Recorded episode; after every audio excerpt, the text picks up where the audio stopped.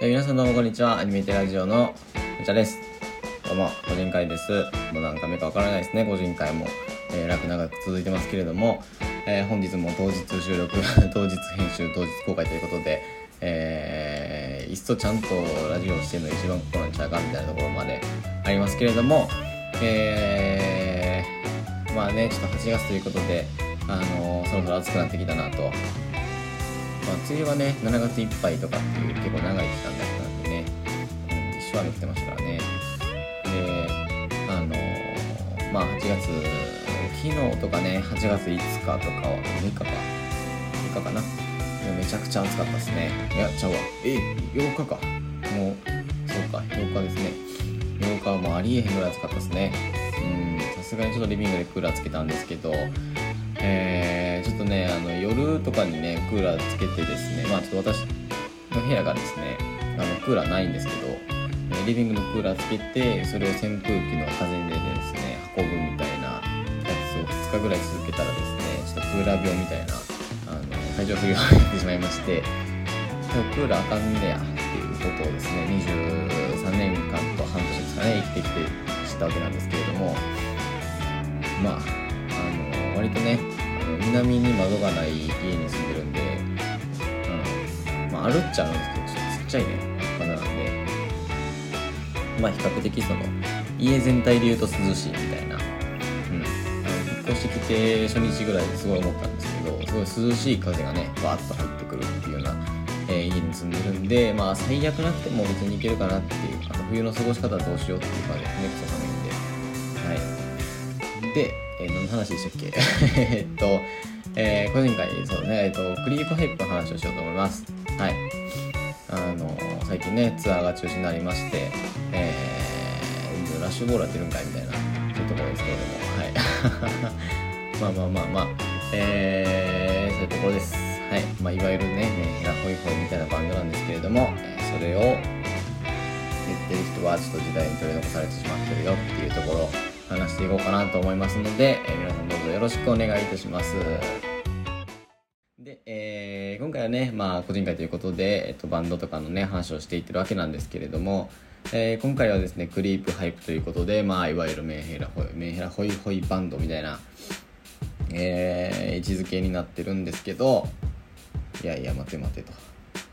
そんなことないよっていうことで、えーまあ、まずねメンバー紹介からしていったらいいかなと思うんですけど、えーボーカルの名前がね、えー、と尾崎世界観っていう名前でですねまあ、あのもちろん芸名というかあれなんですけど、えーボーカルギターでですねえっ、となんか尾崎世界観にした由来が、うん、あの見てる人からなんか世界観世界観がいいねって言われたことに対する疑問かららしいです。どういうことっていう感じですけど、うん、で、えー野球のねヤクルトとあとダイアンの大ファンということであのゴイゴイスーの人ですね。うん。まあ僕も好きです。ダイアン。いいよね。意味わからんけど。人間としてはめちゃくちゃ嫌いですけど芸人としては好きですね。はい。で えー小川幸親さんですね。これギターの方でですねウィキペディアの紹介がなんかこの人だけすごいなんかあの犬の紹介みたいなパッチリお目目とひげが特徴的でストローハットをかぶっているおしゃれさんってどういう紹介やねんっていう感じなんですけど あの推しなんですかね編集した人の。うん。まああの見た目はずっと変わらずというかえーなんかクリープハイプのサポートメンバー感が若干あるってねあのその並びで見てると。うん。他さんに割とねそのガラシャツ短パンみたいな結構ラフめな格好多いんですけどその人だけこうきちっとスーツ着てるみたいな感じでですね。まあそういうとこも個性としてはいいよねっていう感じですね。うん。でえー長谷川顔なしベースバイオリンボーカルということでえーまあ、この人はね長谷川って名前なんですけど、まあ、長谷川も名字じゃないみたいですあ本名じゃないみたいでですね、うん。まあ、この人もね多いですねファンはね。うん。あのなんかお尻っていう名前の亀と暮らしらしいです、はい、今は知らないですけど。はい。で、えードラムが小泉拓さんですね。メンバー最年長っていうことで、えー小学生の時夏祭りの和太鼓にはまったのがきっかけでドラムを始めたということで。なるほどっていう感じですけれども。はい。まあざっくりねメンバーはこんな感じっすわ。まああのこのメンバーになって、えー、今年で10年っていう感じですね。うん。おめでとう。っていう感じですけれども。でまあ旧メンバーの方はねちょっとなんかもういいかなっていう。そんなにねその子さんみたいなあれじゃないんで。うん。そんなに知らんなっていう、まあ、名前だけしか挙げられへんしなっていう感じですけど。はい。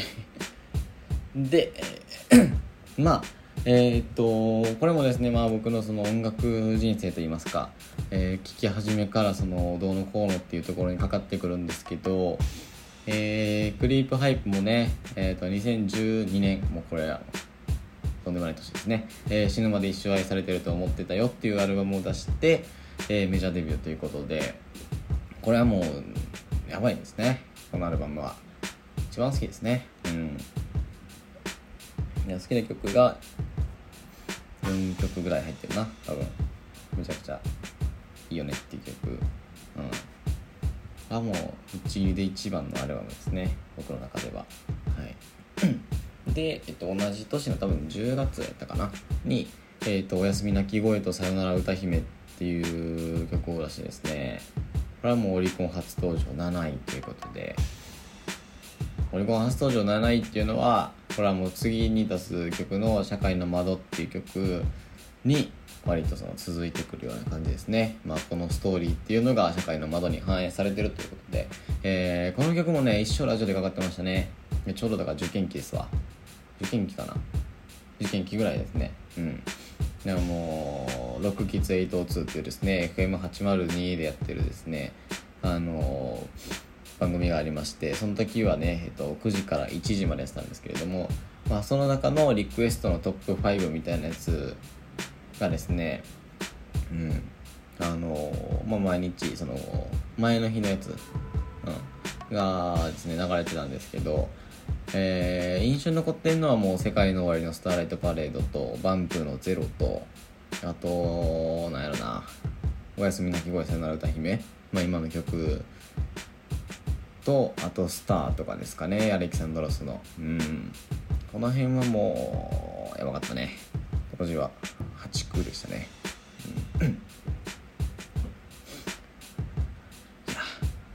うん、で、えー、まあその1年後ぐらいですかね。2013年の10月に、えー、社会の窓発売ということで。社会の窓っていうとねもう死後ですけれどもおじさんしか言わない言葉なんですけど。えー、まああのズボンのねジャックが開いてしまってることをですね社会の窓開いてるよっていうことがあるんですよ。もう僕は多分5年ぐらい5年以上かな。高校生ぐらいの時からもう言ってないですけど言ってたんかいって感じですけどねそれは。あのー、社会の窓開いてるよっていうのをやるんですよ。これはもう何関西人だけなんですかね。東京とかはもっとなんかおしゃれな言い方があるんですかね？わかんないですけど、うん、自分社会の窓開いてんでってよう言う言ってたんですけど、うん。で、えー、この曲なんですけど、えー、まあその前のね「さよなら」じゃおやすみなき声さよなら歌姫がオリコン7位になったこととかあとファン、まあ、女性ファンですね。の、えー、感情っていうのを自虐的に表した曲っていうことで、うん、これも結構ねいいんですよね。イントロがいいですね。っていう、まあ、結局10位だったんですけど、えー、と前の曲が7位だったみたいな、うん。いやなんかそれに対してこう何ていうんですね。まあ子さんの女ファンといいますか。女ファンに限った話じゃないと思うんですけどなんかその何ていうんですかね、まあ、人気が出たらちょっとなんかうわあのバンドもなんかもう売れ売れたわみたいな。終わったわっていう。ね。うん。あのねあるじゃないですか。まああるんすわ。そういう人たちには。ねもう人気が出たら嬉しいじゃなくてこう嬉しくないみたいな。これこれの良さを知ってるのはもう私たちだけでいいんだみたいな人たちの、えー、感情っていうのをこう自虐的にね表したような曲でですね僕はもうひねくれて好きなんですけれども、え で、えー、まあとりあえずねあのウィキペデに書いてるようなことはまあこの辺で終わりかなっていう感じなんですけどえー まあ、えー、今年のですねいつやったかな？本来だったら4月ぐらい5月ぐらいやったかな？にやられやるはずだったですねクリーパイプ10周年全国ツアーのですねえーと、僕の喜びの8割以上は僕の悲しみの8割以上は僕の苦しみの8割以上はやっぱりクリープハイプでできてたっていうですねツアーがあったんですけれども、えー、これのですねセットリストっていうのがクリープハイプの公式ツイッターからですね配信されてました配信というかまああのペッてツイートされてましてでこれのねセットリストがちょっとあまりにも良すぎてですねあのちょっと朝聞きながらですねちょっと泣きそうになったんですけど。いやそうなのよ。グリープハイプのねあとバンドっていう曲とかねこれちょっとあの今回はねちょっとあのこれが好きあれが好きみたいな話しかしないんですけどあのバンドっていう曲がねあの、まあ、PV がちょっと尾崎世界観が、まあ、死んでですね、まあ、おじいちゃんだったメンバー3人がこうお葬式に行くみたいなところ？うん。まあなんかそのバンドって曲がねいいのよ。まあその何ていうんですかね今までバンドやってきてこう自伝というか的な側面が結構強い曲でですねあの多分サビ前やったかなの歌詞だと思うんですけどあのあサビかな？うん。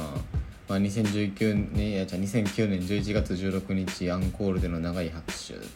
思えばあれから今に至るまでずっと聞こえているような気がするみたいな歌詞があるんですけどこれはもう良すぎって。ありえへんぐらいいいなっていう曲ですね。でこの PV なんですけどまああの最後にね多分その2009年なんかな？わかんないですけどまあ結構昔のですね尾崎世界観がもう鬼マッシュの時の、えー、ライブの映像がちょっと流れるんですけどわーってなるよね。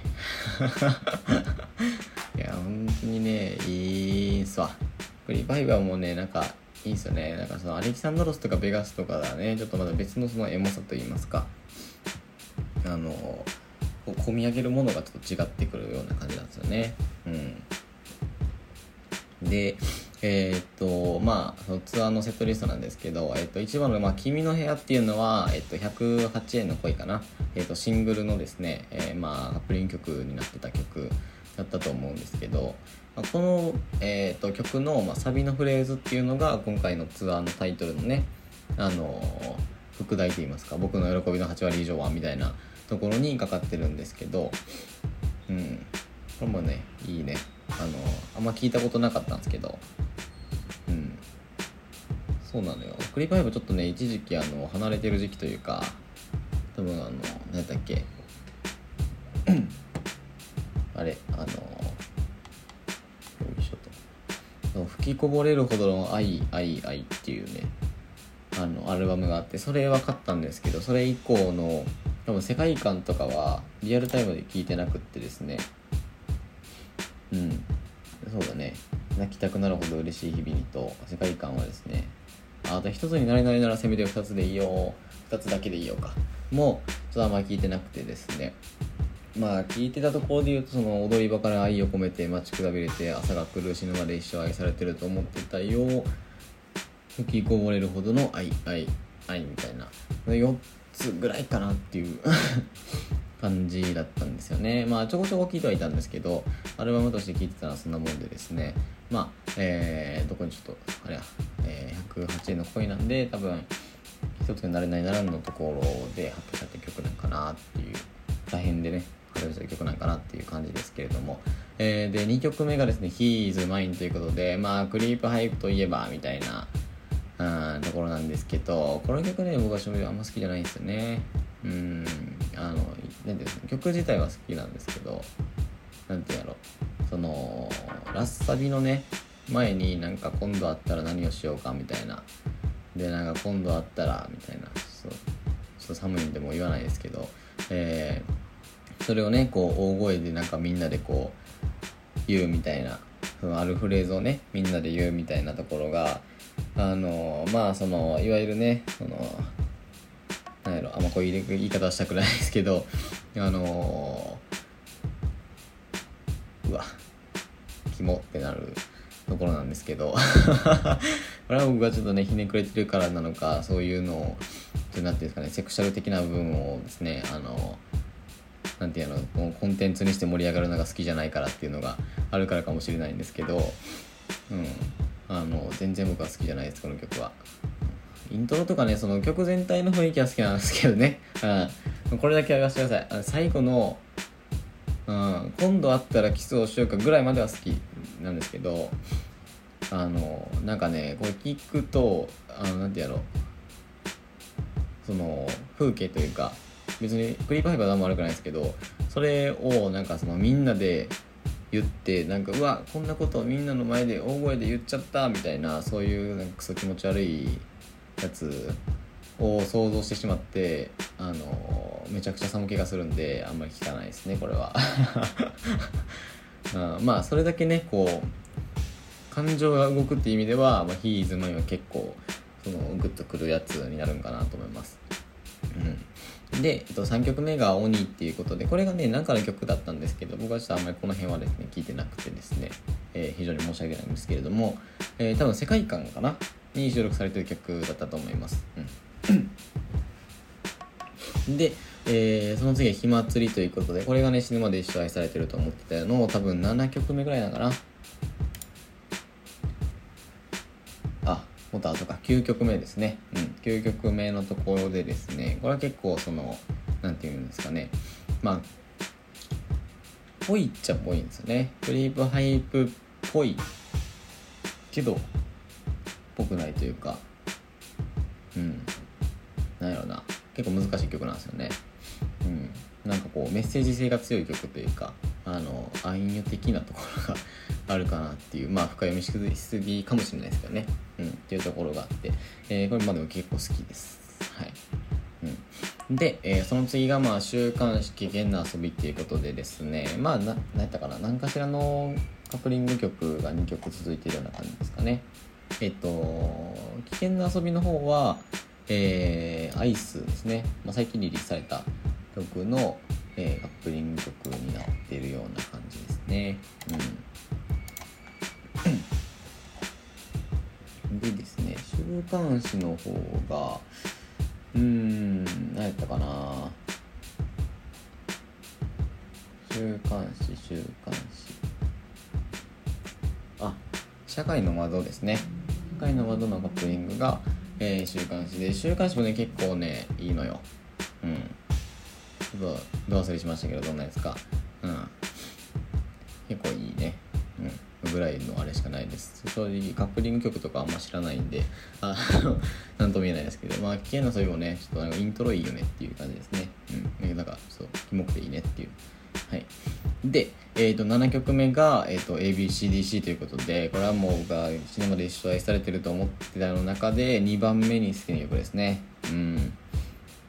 あもうなんかあのー、ぽいなっていう。僕の中でのクリープハイプはもう ABCDC とあの手と手ぐらいが一番そのぽいなっていう感じになってるんですけど。うん。あの何て言うんやろこう恋愛系というか。うん。えー、そういうところでですね結構いい曲なんでぜひ聴いてみてもらったらいいかなと思います。結構ね聴きやすい曲ではあると思います。あの何て言うのその進行というかもう割とシンプルでですねあの、まあ、曲としても聴きやすいと、うん、感じです。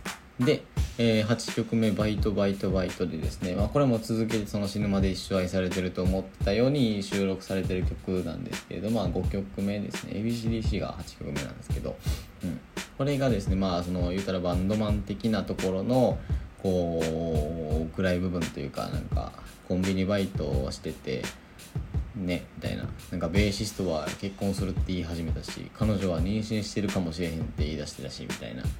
でも結局なんかあなたのその気持ちを確かめたかっただけなのよみたいな、うん、で結局そのねあのなんていうんですか？まあなんか何も変わらんかったのが一番良かったよねっていう曲。うん。そういえばベーシストどうなったんやろって感じなんですけど。うん。まあ結局そのなんでしょう。その1点っていうんですかね。あの、まあ、ある1週間みたいな悪いことしか続いてないある1週間の話みたいなそういうニュアンスの曲ですね。うん。結構好きです、はい、で,、えー、で9曲目「しおり」ということでもこれはねもうクリープがこうバチッと上がってきた曲ですかね。うん。でこれがもともと FM802 の企画なんですよね。あの何やったかな。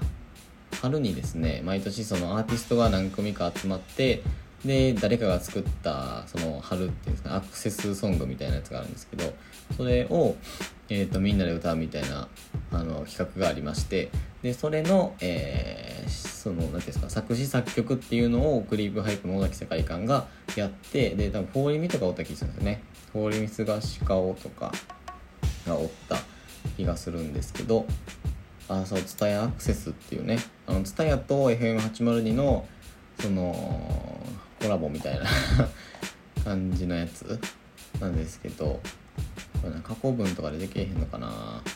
はい。まあこれがねちょっとまあ遡ってちらちらっと言っていくんですけど僕が知ってるところで言うとこの「オーレディオ」っていうね2009 2009年マジで。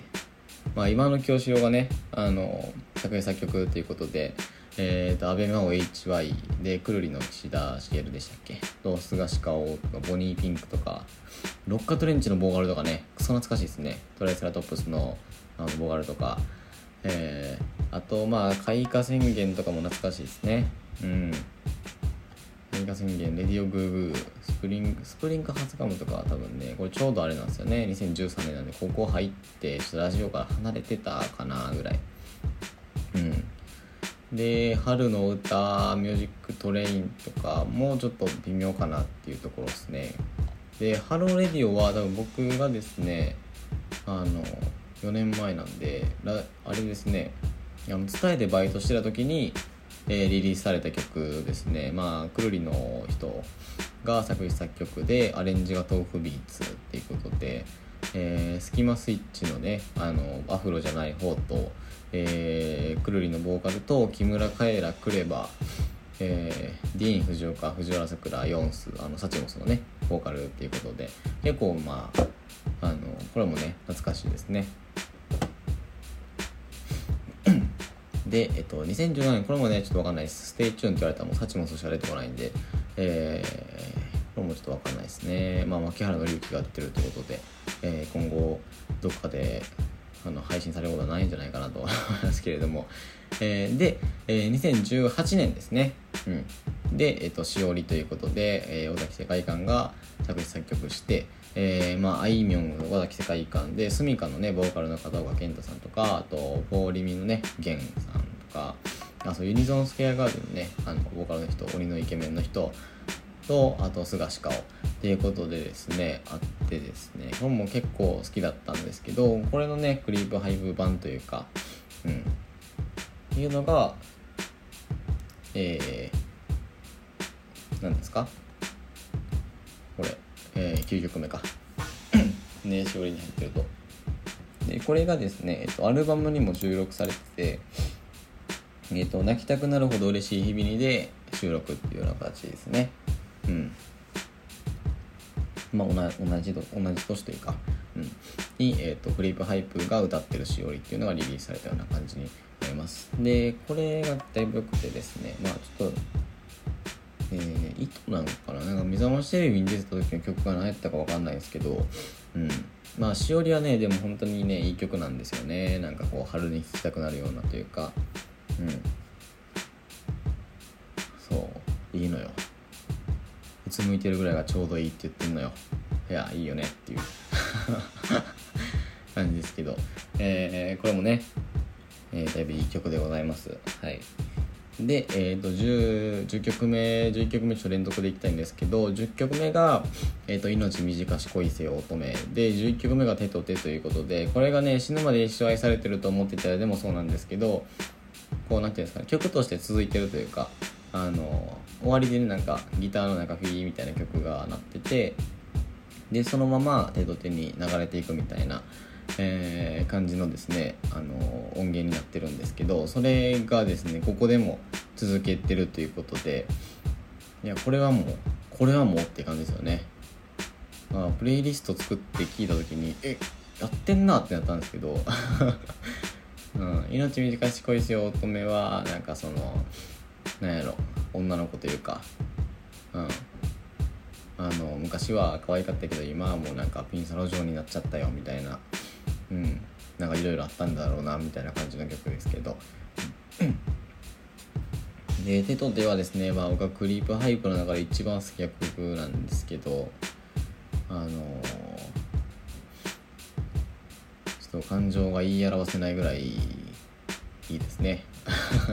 あらゆる感情がこうウェルウェってなってるんでうん。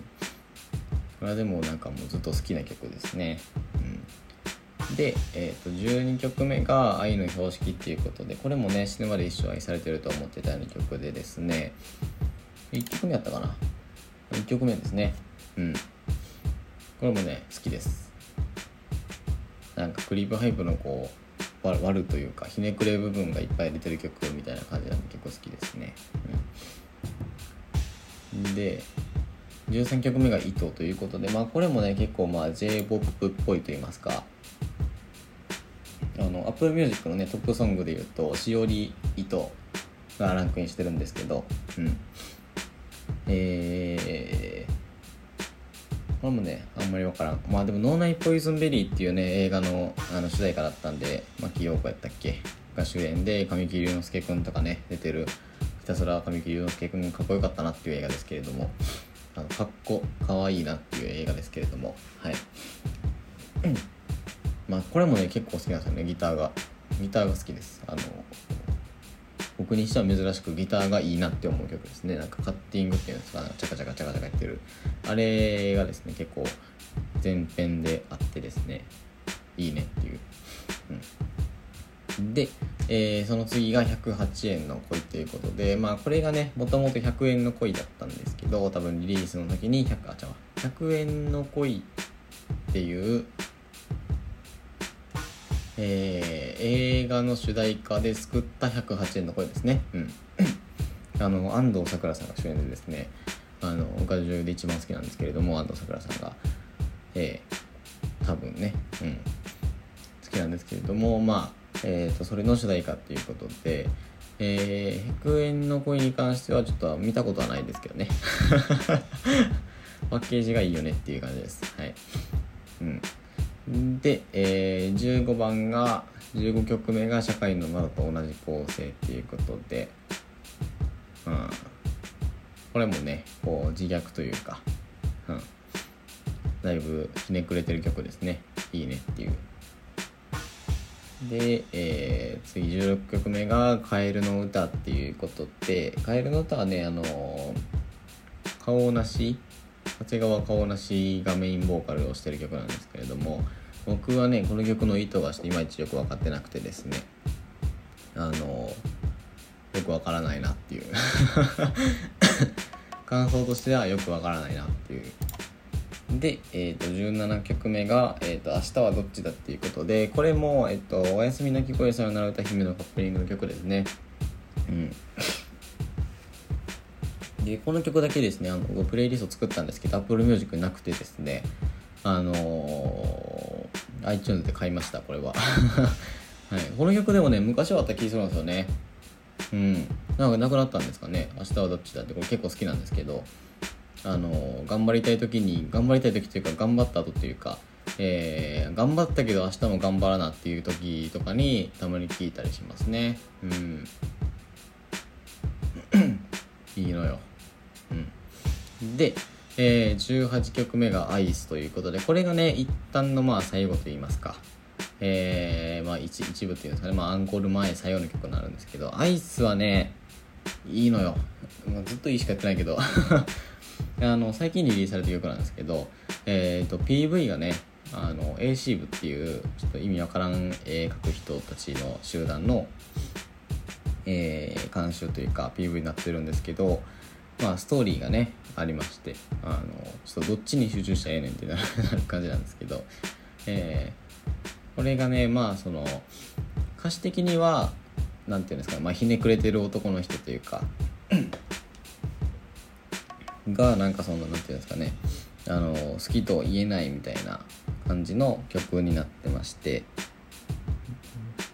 で結局ねそのなんか別れちゃうとか別れないとかも別れる別れないみたいな、まあ、そういうところの曲になるんですけどまあそこからね AC 部の方は結構ねなんかスピリチュアル SF みたいな。であの AC 部っていうと、まあ、グループのね PV のあのセラピーっていう曲のイルカセラピーみたいなあれとか。うん、あとはあのオレンジレンジのね寿司なんなんやっけ寿司なんとかみたいな。うん。よ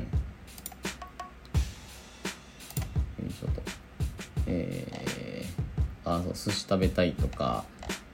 あとはあれやね脱法ロックのローイバーリングロック。あこれあれか。あれか。平面か。うん。脱法ロックの PV もえー、シーブで、まあ、さよならポニーテールっていうバンドのね、ナタリって曲とかも、うん、さよならポニーテールのバンドやったか忘れたけど、えー、A シーブでですね、まあ、あのまあ、わざとその気持ち悪い構図で絵を描くみたいなところが、えー、売りのところでですね、まあ、そのなんか情報量が多い絵っていうんですかね、うん、いわゆる、なんかあの、僕はこの表現めちゃくちゃ嫌いなんですけど、あのなんて言うんやろ。なんかあるじゃないですか。あの意識が遠くなるみたいな。キャッツとか映画のね最近去年かな。やってたしフル CG のなんかあの何？劇映画にしたやつみたいな。キャッツのなんか紹介とかであったそのなんか見る麻薬みたいなあのなんか何歳の息子があの号泣して帰りたいって言ったみたいなあのロボコンとかね最近出てきましたけどああいうやつでよく言われがちかなっていう表現としてはね。うん。一番嫌いなんですけどあれ。うん。っていうところをよく言われるようなえー、まあ何ていうんですかねイラストの何て言うやろう会社っていうんですかね。うん。まあもともとはねあのゲームやり込む部みたいな AC 部ってまあアーマードコア部の略なんですけど、えー、まあアーマードコア今やってないですけどね。ね。でですねまああのあれ。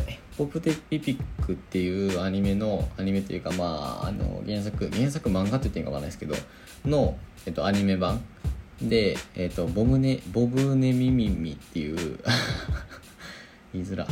えー、まあ、ショートコーナーみたいなやつを毎週やっててっていうような感じですね。久々に見たけどあればあのあとはビットワールドっていうね NHK がやってるあの天才テレビくんの土日版みたいなやつで、えー 出てきたりとか。結構ね見る機会は昔から多かったんですけどこう改めて見ると相変わらず変わってんなってなりますね。はい。まあそんな PV のアイスですけれどもえー、これはねこうなんて結構こう長い時間をかけて生まれた曲みたいでですねまあスランプっていうよりはこうこだわりまくったっていう方向の時間がかかったになるんでまあその作るのにもねそんなに苦じゃなかったみたいな、うん、感じのことをインタビューで見ましたけれども、えー、これはねいい曲ですわ。で、まあ、これを最後に持ってきてですね、えー、まあ、多分バイトバイトバイトまでやって、ちょっと一旦こう、ファッと暗くなって、で、えー、そこからですね、まあ、しおりぐらいで多分、一回着替えるか、ちょっと照明の感じを変えるか、うん、してですね、まあ、そこから、こう、バーっと来て、アイスまで行って、一旦幕引きみたいな感じですね。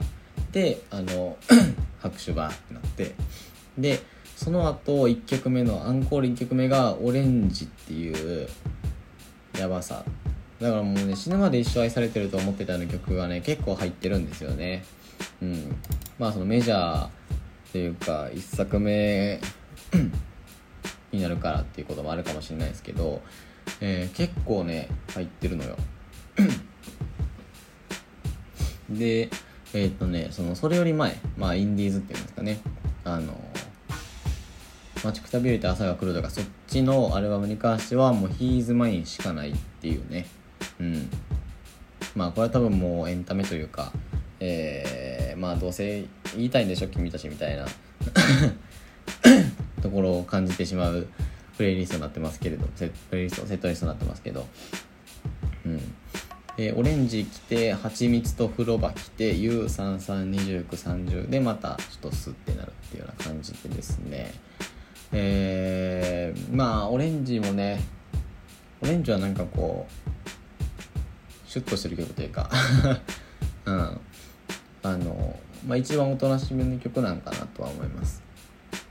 あの実は一番あれなんかもしれないですけど僕が聴いてる限りはそのそんなにねこうなんかあるかって言われたら特に何もないかなっていうぐらい。なんかなんかの CM に曲やった気がします。うん。でえっと「蜂蜜と風呂場」もこれはねななんやろう。ちょっと多分なんかあの隠語的なところだと思うんですけど。でまあその中の歌詞なんですけどなんかその蜂蜜みたいな味がするなんて嘘ついてくれてありがとうねみたいな歌詞なんですけど、まあ、その前にねなんかもう時間ないから口でよろしくねみたいなことを言っててこれはもうあっていうことですね。うん。多分。多分ですけど。うん。まあそういうねこの時期のクリームハイはそういうとこ多いんで、えー、そういうことなんかなと思ったりもしますけれども、うん、その次の曲はチルノとチロルとポルノですからね、うん、いややってんなっていう。まあなんかそういうところが当時のクリームハイプのそのアイデンティティというか、うん、ところがあったような気がしますね、うん、それがちょっとだんだんとこうマイヘアイズバットとかにねこう若い子向けのあれが映っていったような感じになるんですけど、うん、で、えー、その次がゆうさんさんですね。これはもうあれやね。うん。何だかな。アネッサかなんかの CM ですね。うん。あの日焼け止めかなんかの CM でしたね。今だけ覚えてます。はい、うん、この次が多分僕リリのあれなんですね。スカイなんとかみたいなに変わったみたいなんだったと思うんですけどこれもね結構こう認知度としては結構高いんかなと思いますね。うん。で Apple Music のねあのトップソングリストみたいなところでも4曲目に入ってるんですよね。で3曲目がまあ「ラブホテル」っていう曲なんですけどまあこれが3位に入るのはちょっとなんかうんって感じなんですね。はい。で、えー、2930っていうのがこれはねもういい曲なんですわ。でこの曲の PV ちょっと朝見てたんですけどあのまあえっと初回生産限定版でねこう DVD が同梱されてるみたいな、えー、バージョンがあってですね。それから2014のなんか男旅みたいな感じでですね。ああなんかそんな前の旅行のやつつけるんやと思ってまあなんかさ秘蔵映像的な something なのかしらと思ってあのー、バーって見てたんですけどあの発売がそもそも2014年やったっていうえ え？ってなってあのあまりにも衝撃的すぎて5秒ぐらいちょっと時止まってしまって。これもうえじゃあエロええエロと2930っていうシングルってもう6年前のシングルなの？みたいな。うん。あの曲6年前の曲なの？ってなってですね。結構そのショックを受けたわけなんですけど。あの浦島ショックみたいな感じですよね。あのえ？っていう。浦島太郎みたいな気持ちになってしまってですね。まあそういえばまあ言うて6年6年前みたいな。え？ってえ？18? まあ確かにそれぐらいかとは思ったんですけど。うん。ちょっとねもう感覚が分からなくなってきてますけどはい。で、えー、まあそこでもまた一旦ちょっとスーッとありまして一番最後の曲が「おやすみ泣き声さよなら歌姫」っていうことでえー、これのねセットリストでやられてしまったとしたらちょっとね僕は多分4回ぐらいもうバチ泣きしてると思うんですよね。うん。確実に。だからもう ABCDC が流れてうわうわってなって。で、まあ、命短し恋せよ乙女からの手と手でうわってなって。でまあ明日はどっちだぐらいでうわってなって、まあ、最後の最後おやすみなき声をあのイントロのギターが聞こえてきた時にもう多分もう耐えられへんくなると思いますね。もううわボボロー。ってなると思いますもう、うん、朝聞いててもちょっとやばかったんで。いやね結構こうだから何ていうんですかねこう自分の中のこうネガティブな部分に対して紐づいてるバンドで言うとこうクリープハイプが一番こうハマってくるんかなっていうところでですね。まあだからだからこそこう何て言うんですか、まあ、さっきも言いましたけどこう感情を動かす的な意味の感動で言うとまあクリープハイプはだいぶ1位に争うぐらいこう上位に入ってくるんじゃないかしらとは思いますね。この好きな曲というかバンドというかの中で。うん。でもうまああのこのねセットリストのやつのまあそれぞれサイン書いてるんですけどなんか尾崎世界観の方ですね必ずやりますってなんかキャラクターみたいな これ何これって感じですけど、うん、がなんか必ずやりますって言ってて。でいや頼むわっていう。なんですよね。まあだからこの24歳というか23歳のこう5月に聞く時のこのクリープハイブのこのセットリストっていうのとまあこれがね例えばまあ1年2年とか先になって25歳とかにあの同じセットリストでねもう一回こうガッとやられたりとかしたらまたちょっと別のね気持ちになるというかうん。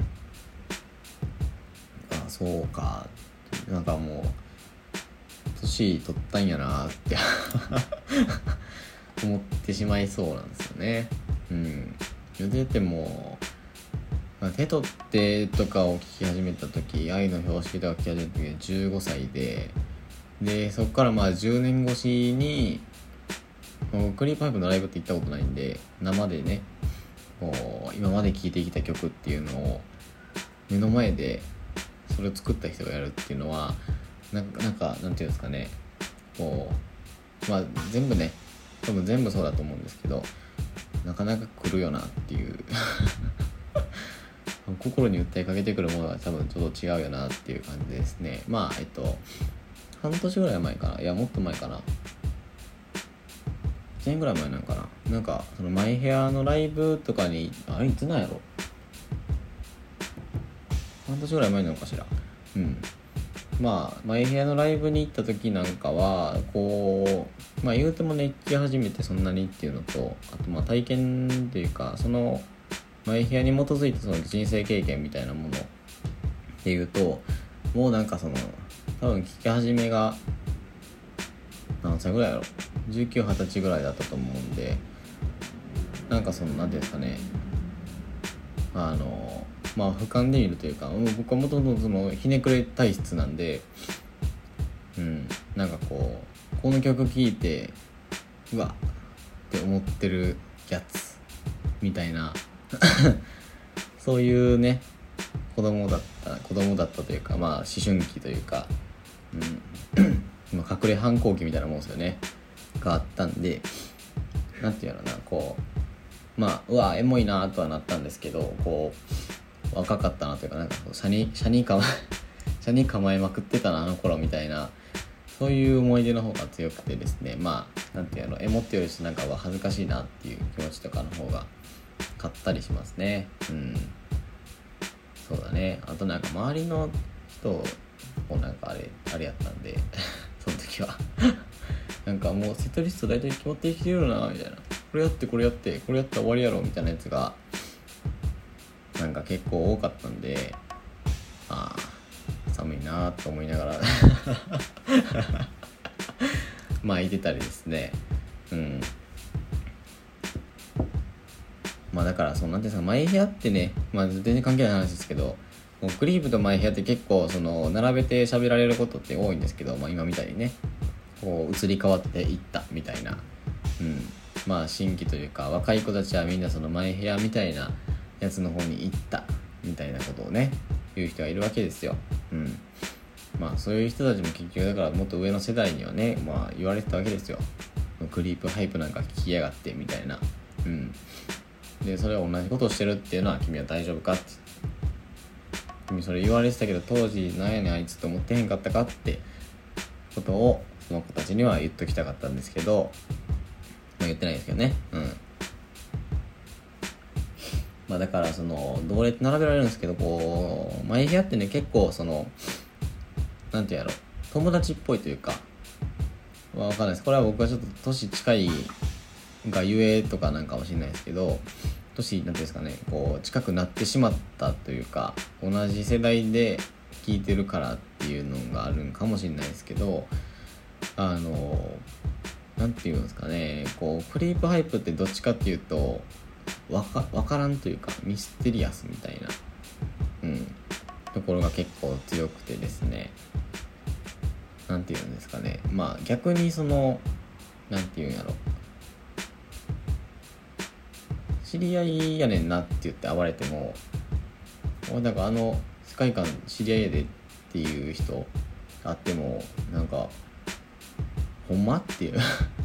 ほんまかお前ってなるんですけどまあえっと前部屋のねボーカル C なんとかうん。が友達やねんて言われたらあほんまええやんってなるぐらい分かりにくいな。うん。なんすよ。そう。だからなんていうんだろう。その1ステージ上に行ってるんですよね。だからまあ世代もあるんかもしれないですけどね。あのちょっと年上でみたいな本も出しててとかっていうのがあるんかもしれないですけど。うん。まあそういうところがあってですね。まあなんていうんですかね。何が言いたいか結局分からなくなってしまった。まあそういう感じです。うん。いやマジでこれでも行きたかったんですよね。一回延期になって日付まで確定したんですけど結局ねちょっとダメになってしまったっていうのがあって余計悔しかったなっていう感じなんですけどね。うん。いつかやってくれっていう気持ちです。はい。うん。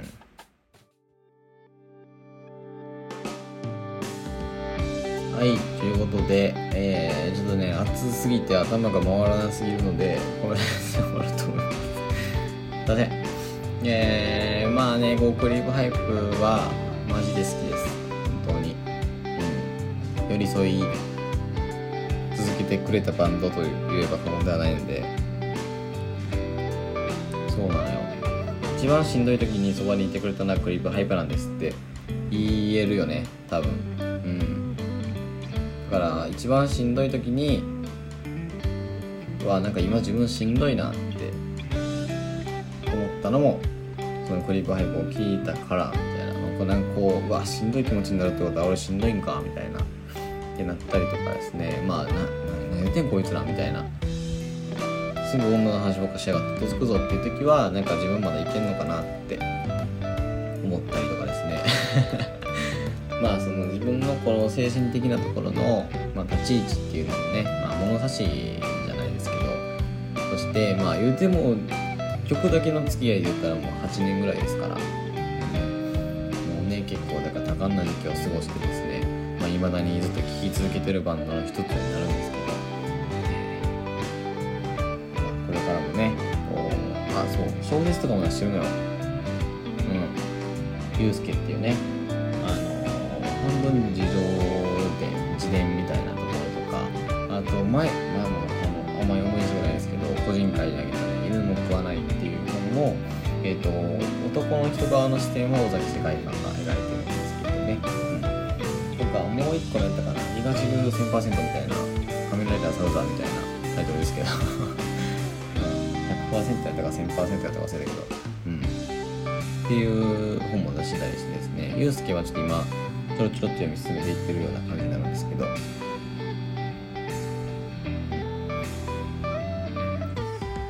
い。えー、まあねこうエモいなっていう気持ちになりました。あと AC 部はちょっと相変わらず壊れてんなっていう気持ちになりましたね。はいということで、えー、アニメテラジオでは皆様が見てほしいアニメや使ってほしい枕など皆様からのお便りをお待ちしております。えー、宛先はアニメーテラジオ gmail.com、えー、Twitter の方はアットマークアニメーテラジオとなっております。えー、